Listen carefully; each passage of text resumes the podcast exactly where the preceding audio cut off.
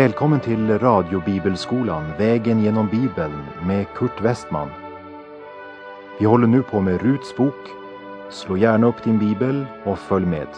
Programmet är producerat av Norea Radio.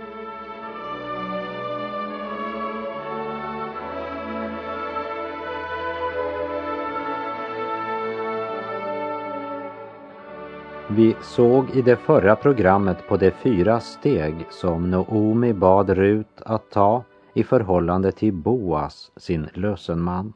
Och innan vi vandrar vidare i Ruts bok kapitel 3 ska vi bara repetera de fyra stegen i Ruts liv som vi läste i vers 3 och 4. Det första Noomi sa till Rut var Bada dig ren, det vill säga Bada dig i ordet, den livgivande och renande källan. Det andra som Noomi säger till Rut är att hon ska smörja in sig med välluktande olja som talar om Andens smörjelse i den troendes liv.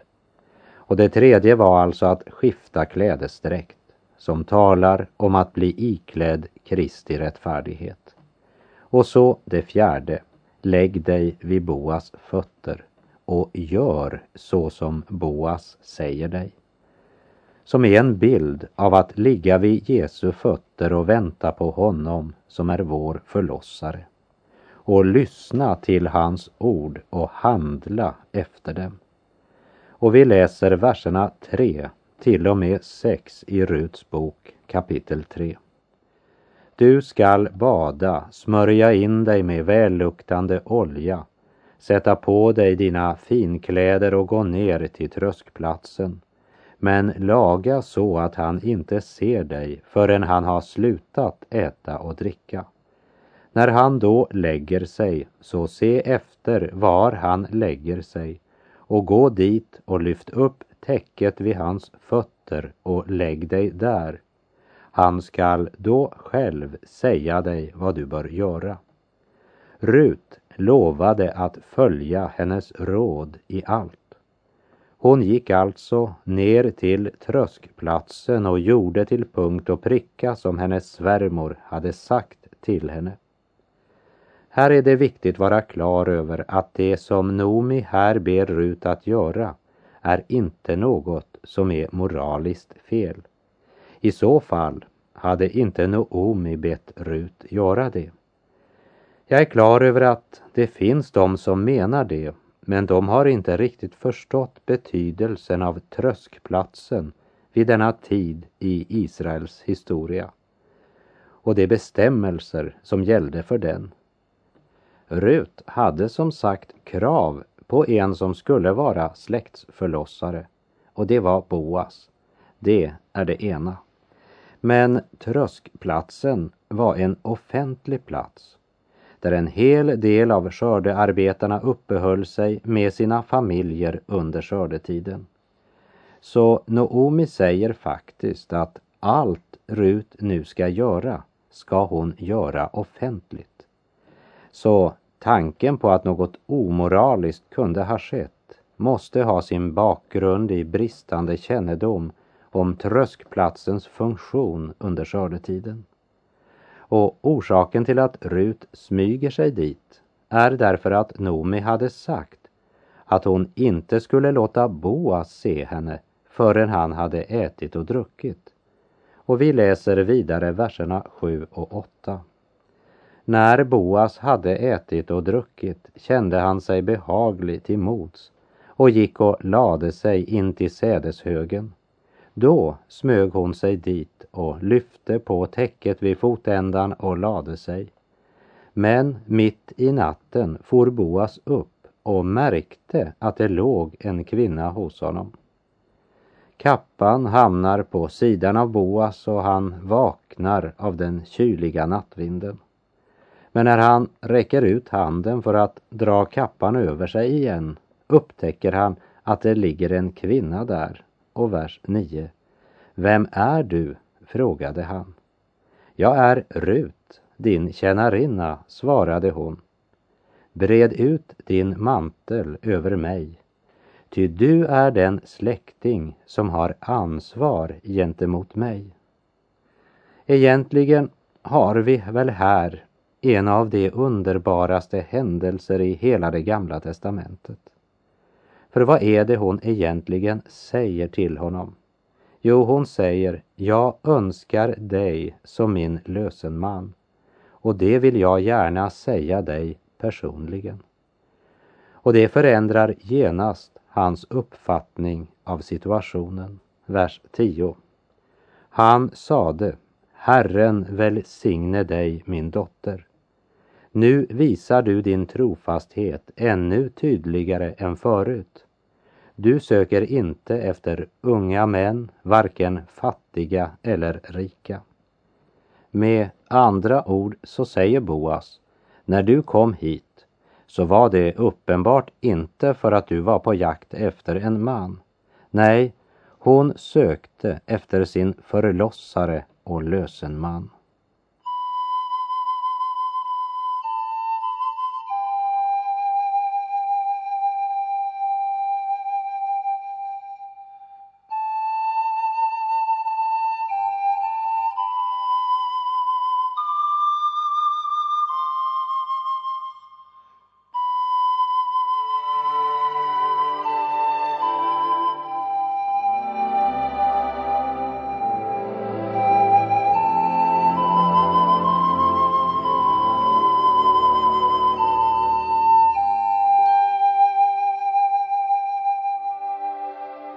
Rut sökte efter sin förlossare och löseman.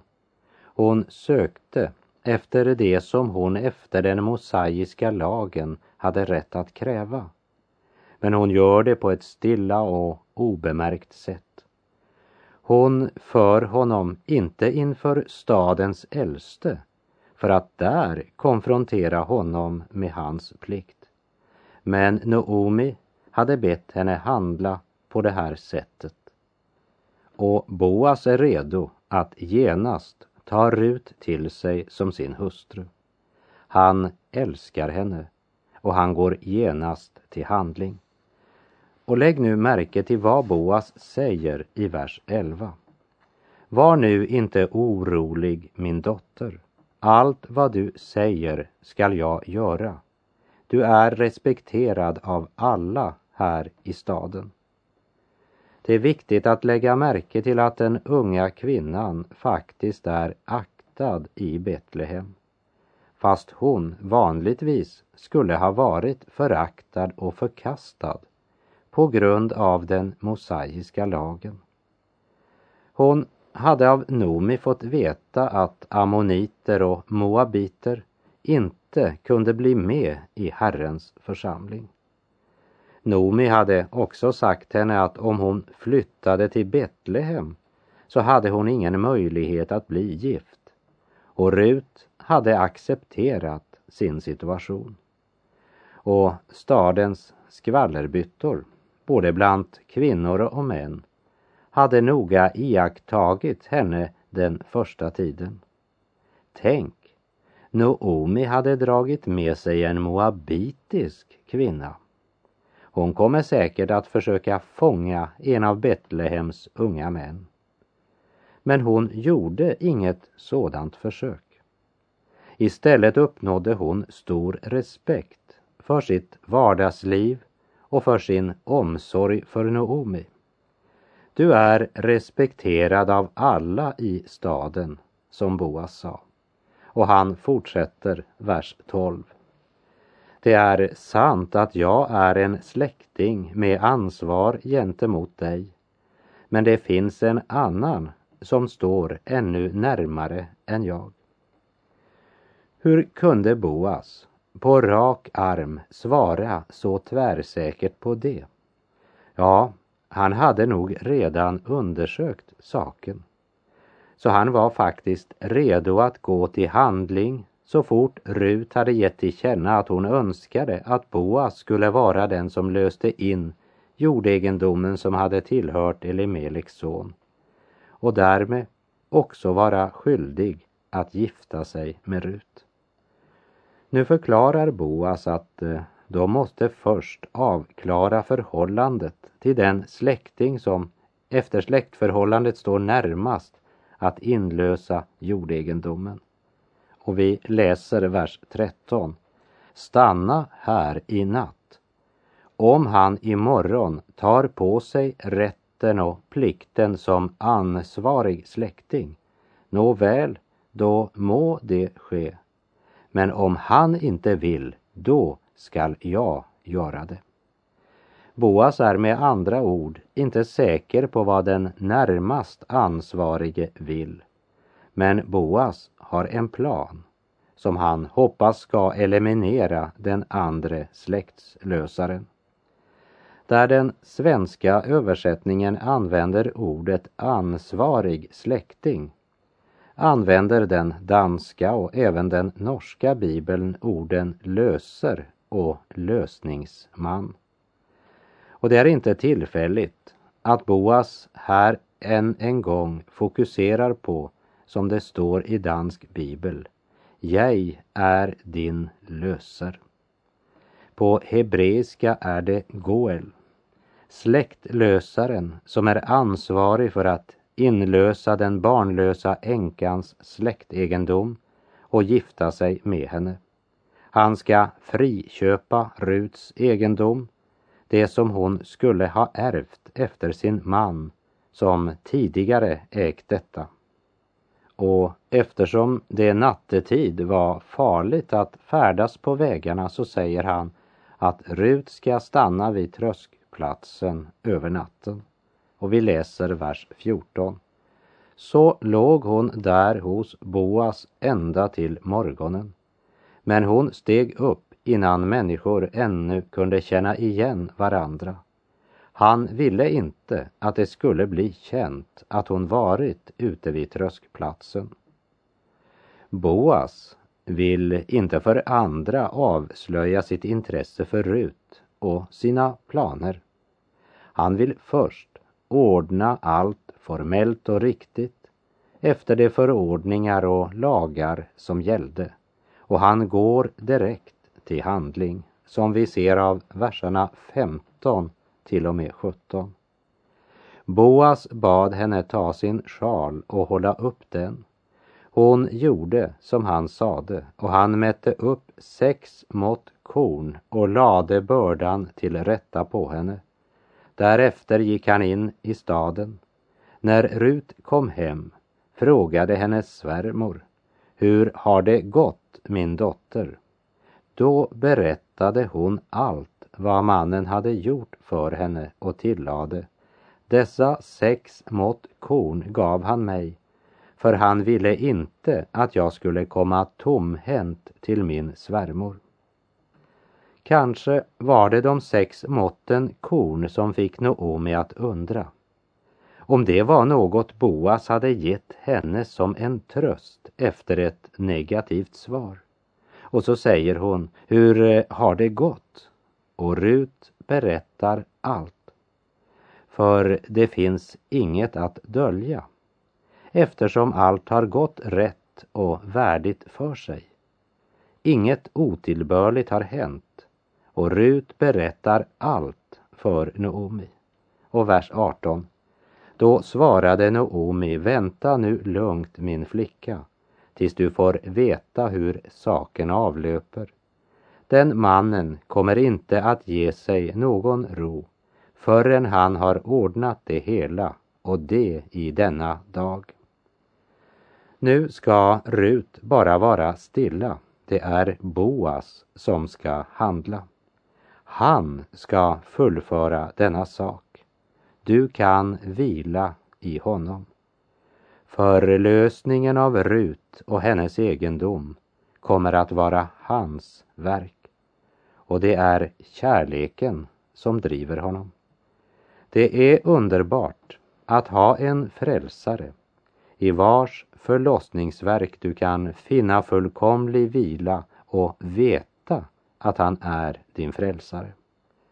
Och han skänker dig fullt mått av livets bröd och du inbjuds till denna frälsning därför att den är fullbordad. Som Jesus sa i Johannes 17, vers 4. Jag har förhärligat dig här på jorden genom att fullborda det verk som du har gett mig att utföra. Och när han hängde på korset sa han innan han andades ut, det är fullbordat. Och om du frågar, vad ska jag göra för att få förlåtelse och evigt liv? Då svarar Guds ord, det är fullbordat. Det är redan gjort. Men det är ditt ansvar att ta emot denna gåva, för den blir inte din förrän du tar emot den. Och skriften vittnar och säger att den som tror på Jesus skall inte gå förlorad men ha evigt liv.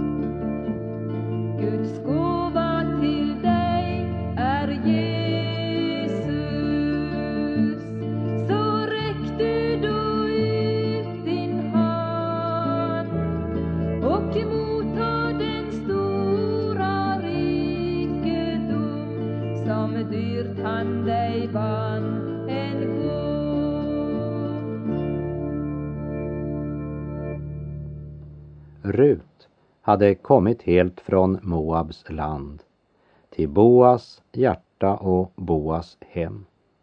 På samma sätt som vi, som en gång var främlingar och långt borta från Gud, ja, utan Gud och utan hopp i denna värld, nu lever i Guds närhet i kraft av Jesu blod. Genom Jesu försoningsverk tillhör vi nu Guds familj. Och när basunen ljuder och Kristus kommer åter ska vi för alltid vara i hans hem i evigheternas evigheter. Vilket underbart framtidsperspektiv vi har genom löftet att en dag för alltid vara hos honom. Vi har nu kommit till kapitel 4 i Ruts bok. Och här ska vi se Boas göra sin gärning. Han har inte kunnat göra något för henne tidigare, men nu kan han göra det som krävs för att friköpa Rut. För nu har hon gett till känna att hon vill att Boas ska vara hennes släkts återlösare. Lik Boas så är inte Kristus fri att verka för dig i ditt liv förrän du vänder dig till honom som din räddningsman. Kristus led syndens straff på korset för dig och han uppstod för dig. Och han står vid din hjärtedörr just nu och han klappar och säger Se, jag står för dörren och klappar om någon hör min röst och öppnar dörren skall jag gå in till honom och hålla måltid med honom och han med mig, som det står i Uppenbarelseboken 3. Men han bryter sig inte in. Till himlen det ej tvingas, det blott i klockan ringes. Jesus bryter sig inte in i ditt hjärta. Du måste invitera honom. Gud erbjuder syndernas förlåtelse och evigt liv i Jesus Kristus. Men du måste räcka ut handen och ta emot gåvan i tro. Och vi läser Rut kapitel 4, vers 1. Men Boas hade gått upp till stadsporten och satte sig där. Då kom den släkting förbi som han talade om. Kom och sätt dig här, min vän, sade han, och den andre slog sig ner. De flesta städer var väl befästa med murar runt omkring och vid stadens ingång och utgång, det vill säga vid porten, skedde sådant som skulle stadfästas officiellt. Det var den tidens tingshus. Och Boas går till stadsporten av två orsaker. För det första, det var där officiella handlingar skedde. Och han vill där avklara saken med den släkting det gällde i den här saken. Och för det andra så vet han att största chansen att träffa honom är vid stadsporten och därför går han dit. Släktskapet är inte närmare beskrivet, varken i förhållande till Boas eller till den andre släktingen, annat än att det sägs att den andre var den närmaste. När Boas säger Kom och sätt dig här min vän så betyder det inte att Boas inte visste hans namn. Men det var ett vanligt sätt att tilltala varandra. Och när han istället för att be honom med sig hem ber honom sätta sig tillsammans med honom i porten. Så har han därmed gett till känna att det handlar om en officiell handling, en affär, ett avtal eller en kontrakt. Och hans släkting slår sig ner och vi läser verserna 2 till och med 4. Därpå tillkallade Boas tio av de äldste i staden och bad dem ta plats. När de hade satt sig talade han till den ansvarige släktingen. Noomi, hon som kommit tillbaka från Moab, vill överlåta den jordbit som har tillhört vår anförvant Elimelek. Jag tänkte meddela dig detta och erbjuda dig att förvärva den i din närvaro av dem som nu sitter här och av folkets äldste. Vill du lösa in jorden, så gör det. Men vill du inte, så låt mig veta det. Du är först till inlösningsrätten men efter dig kommer jag. Då svarade den andre, jag löser in jorden. Lägg märke till Boas strategi. Även om det först och främst är Rut som upptar Boas intresse så nämner han inte henne till att börja med men talar endast om jordegendomen. Vi har tidigare nämnt om den lag som sa att när någon egendom hade fallit i främmande händer på grund av olika omständigheter, som i Nomis tillfälle då familjen under hungersnöden som var hade lämnat Betlehem. Och när hon kom tillbaka så hade hon ingenting.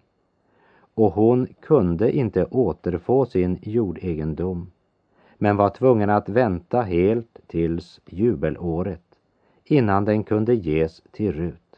Och i det här tillfället tror jag att jubelåret var ganska avlägset. Men vad sker? Jo, en släkting som är efter Mose lag förpliktad på att återlösa jordegendomen träder fram. Men det är en som står släkten ännu närmare. Och Boas fokuserar inte på Rut men på egendomen som tillhörde Elimelek. Och han vill veta om den andre vill lösa in denna jordegendom. Och det är ett naturligt steg eftersom egendomen måste först friköpas innan personen kunde lösas.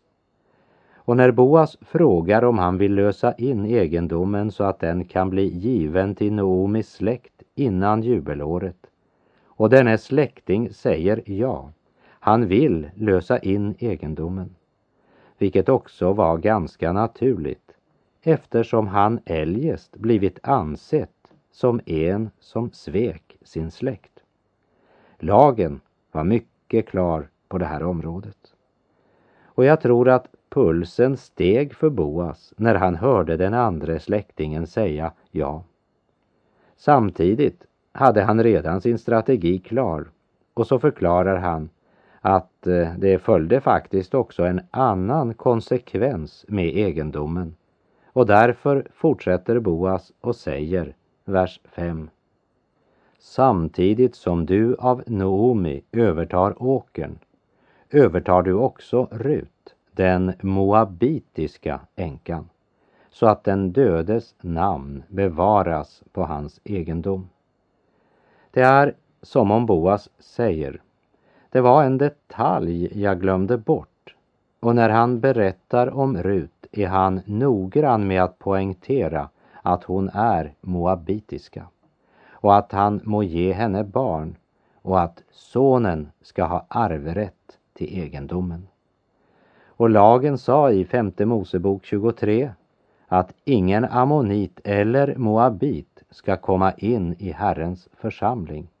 Inte ens den som i tionde led är avkomling av en sådan ska någonsin komma in i Herrens församling.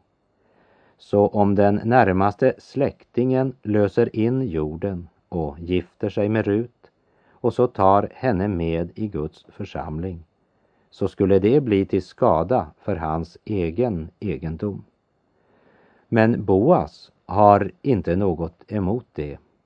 Han älskar henne och han vet att det för honom blir på många sätt ett högt pris att betala om han gifter sig med en moabitisk kvinna.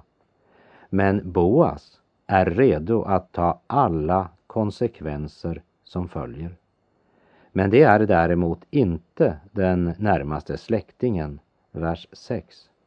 Han svarade, i så fall är det omöjligt för mig att lösa in åkern, eftersom det skulle bli till skada för min egendom. Hävda du rätt rätten och plikten som ansvarig släkting.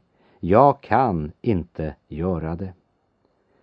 Antagligen var den andra släktingen redan gift och hade kanske flera barn mellan vilka hans egendom hade delats i lotter mellan dem. Allt detta blev upplöst om han gifte sig med denna moabitiska. Därför säger han till Boas, du kan lösa in egendomen och gifta dig med moabitiskan om det är det du vill. Och för Ruts del kan vi bara säga tack och lov. Boas vill.